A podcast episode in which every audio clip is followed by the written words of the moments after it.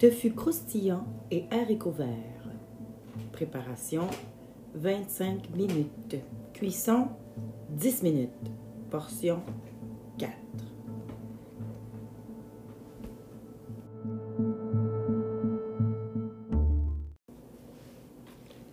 Alors pour la vinaigrette, 3 cuillères à soupe de sauce soya, 2 cuillères à soupe de mirin, 2 cuillères à soupe d'eau, 1 cuillère à soupe d'huile de sésame, 1 cuillère à soupe de gingembre frais haché finement, 2 cuillères à thé de sambal olek, ainsi qu'une gousse d'ail hachée finement.